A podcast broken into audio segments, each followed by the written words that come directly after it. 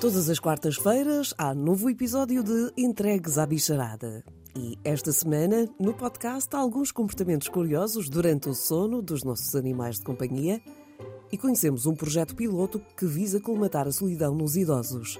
Eu sou a Noémia Gonçalves, seja bem-vindo ao Entregues à Bicharada.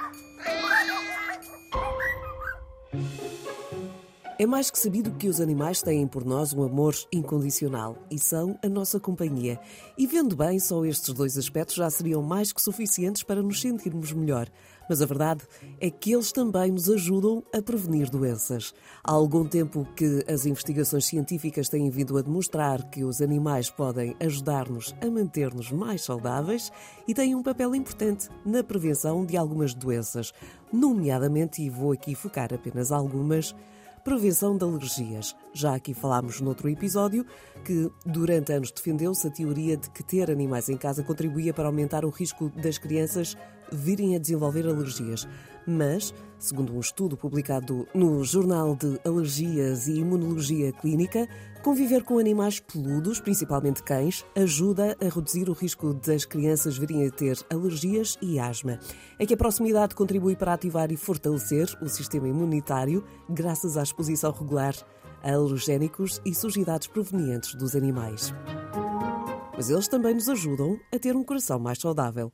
Os resultados de um estudo conduzido ao longo de três anos pelo Instituto Baker Medical Research, na Austrália, que envolveu mais de 5.500 participantes, demonstrou que quem tem animais de estimação tem valores de pressão arterial, de triglicéridos e de colesterol mais baixos quando comparados com aqueles que não têm esta companhia diária. Fácil de percebermos no nosso dia a dia quando lidamos com animais é que eles também nos ajudam a gerir o stress e a ansiedade.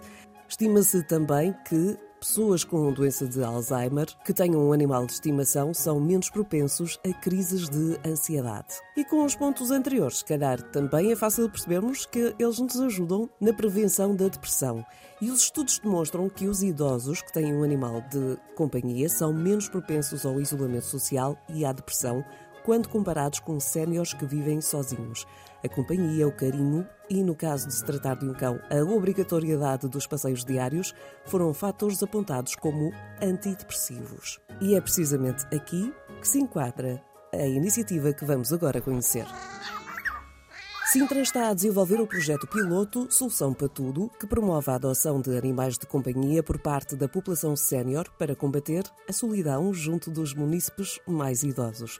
O projeto tem como objetivo, além do combate ao isolamento social e à solidão, reduzir os níveis de ansiedade e de sedentarismo e, ao mesmo tempo, fomentar a interação com a comunidade.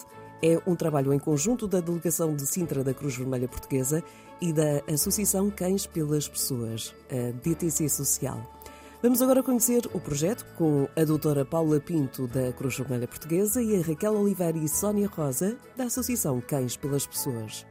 A Solução para Tudo uh, foi um projeto apresentado pela DTC Social e a nossa Cruz Vermelha surge, surge aqui um bocadinho uh, numa perspectiva de dar uh, resposta a algumas das nossas preocupações, preocupações existentes em Sintra, preocupações existentes nas instituições que dão apoio às famílias de Sintra e, neste caso concreto, à população idosa. Portanto, este projeto visa reduzir a solidão uh, dos idosos, neste caso, os idosos de, de, Sintra.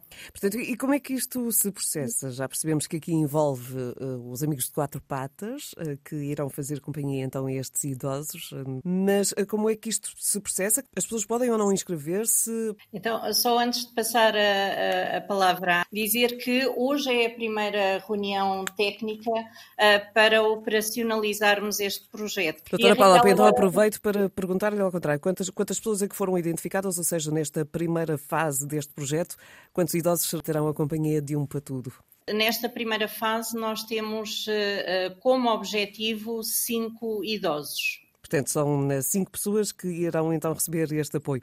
E isto processa-se como? Os idosos podem se candidatar a partir dos 60 anos a este projeto, que visa realmente o combater o isolamento social e, portanto, também através da adoção de animais que também estão em situação de sem família, não é? Que estão no canil de Sintra e, portanto, o objetivo é juntar os idosos e estes animais que depois serão acompanhados pelas técnicas da DTC em visitas semanais, de forma informal, no sentido de ajudar a prestar os cuidados a estes animais, não é? Os idosos ficam responsáveis por esses cuidados e pelo afeto que é dado a esse animal.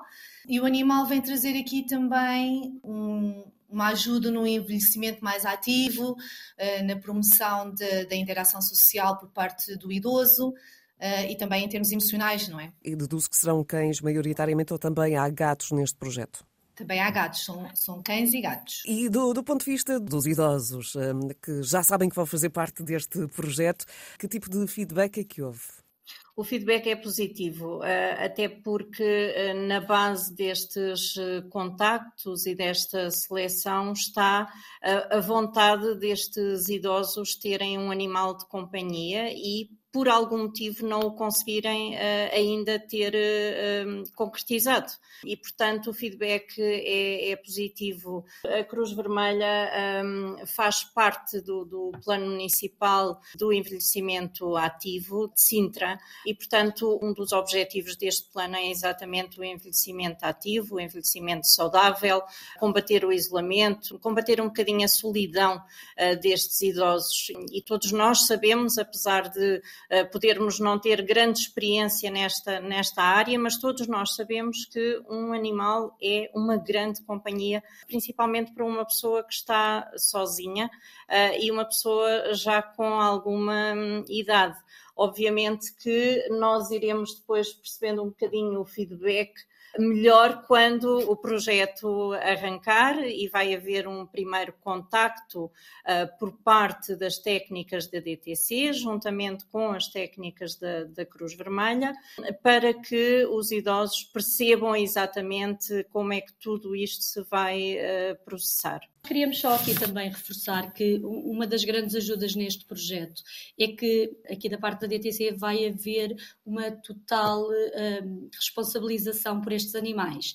Assim que estes animais uh, saem de o canil e são entregues aos beneficiários, a DTC responsabiliza-se por todas as despesas inerentes a eles, seja de bem-estar, de alimentação, de cuidados veterinários, da necessidade de realocação caso aconteça algo e que o beneficiário que está a tomar conta do cão não o possa fazer durante algum tempo. Portanto, isto traz aqui uma certa leveza a esta adoção. Ora, e só falta uma questão que é quando é que uh, cães, gatos e idosos se encontram? Nós queremos arrancar ainda no mês de janeiro. Em janeiro, uh, garantidamente cinco idosos uh, do Conselho de Sintra terão aqui uma companhia muito especial, uma companhia com muito amor dentro, que faz parte também uh, desta solução para tudo. Vou desejar-lhes uh, muitas felicidades neste projeto piloto e que venham outros tantos casos que passam também a ter uma companhia de quatro patas em casa. Obrigada. O projeto piloto Solução para Tudo, que em Sintra irá juntar idosos a cães e gatos,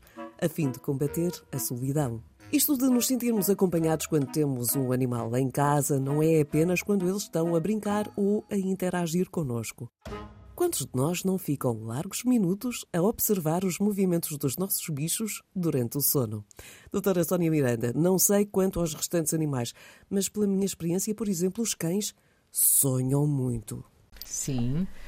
Ainda ninguém sabe muito bem o que é que eles estão a sonhar, mas sabendo um pouco o comportamento já do sono, dos cães, que não deixa de ser extremamente semelhante uh, ao dos humanos. Um bocadinho mais ativo. Eh, passam durante, calcula-se que, que passem um período durante aquele que nós dizemos que é o sono REM, ou seja, um período que é aquele dos movimentos rápidos dos olhos, etc., e que se associam aos sonhos, em que deduzimos que estejam a ter possivelmente sonhos tal qual como nós interpretamos os dos humanos, não é? com aquilo que sejam as suas atividades durante o dia, eh, tanto as brincadeiras como as interações, etc., não é?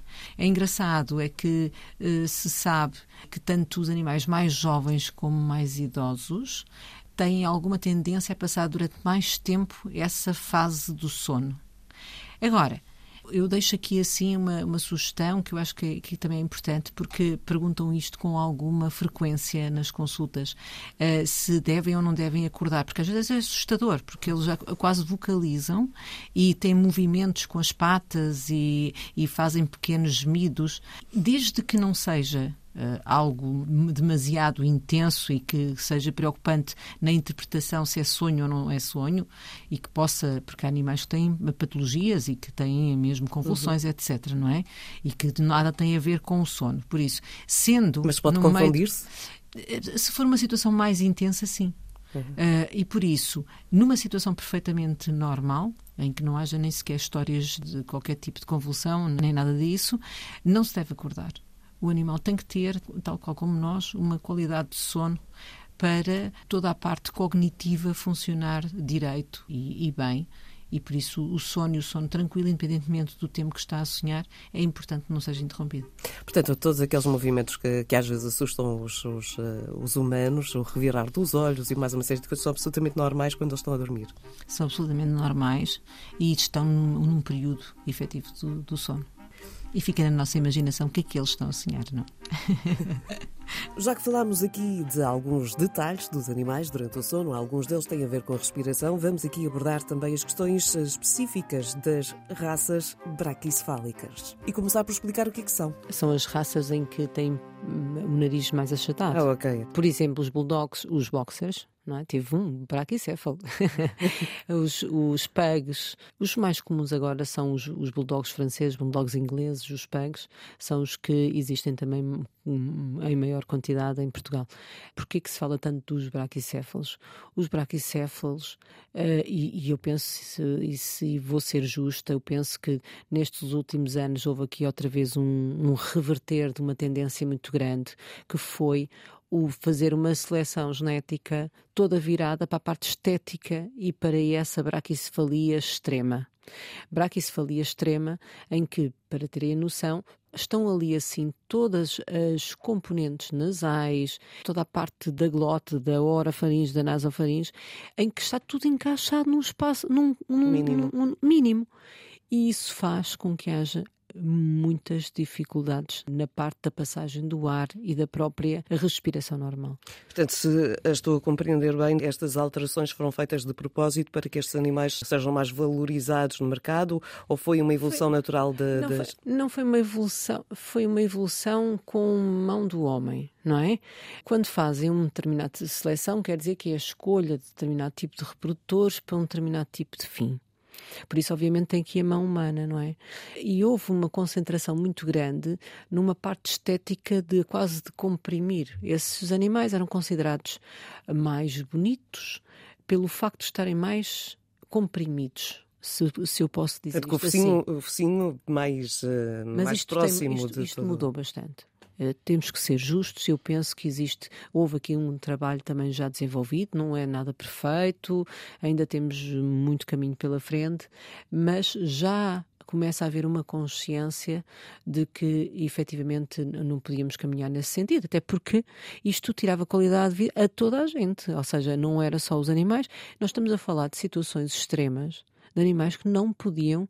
Chegava à altura do verão em Portugal, que temos eh, um clima temperado, que a verdade é que bastava começar a haver temperaturas mais altas ou uma situação qualquer de excitação para o animal, que faz o quê? Que faz com que a velocidade da respiração aumente. Ao aumentar essa velocidade da respiração, eles não conseguem ventilar com a mesma, com a mesma, um, a fazer as trocas da mesma maneira que fariam se não tivessem toda a parte respiratória tão concentrada. Obrigada, doutora Sónia Miranda. Fica por aqui este episódio do podcast sobre animais de companhia. Aproveito para dizer que o Entregues à Bicharada está também no Facebook. Junte-se ao grupo e partilhe a sua história ou envie e-mail para noemia.goncalves.rtp.pt.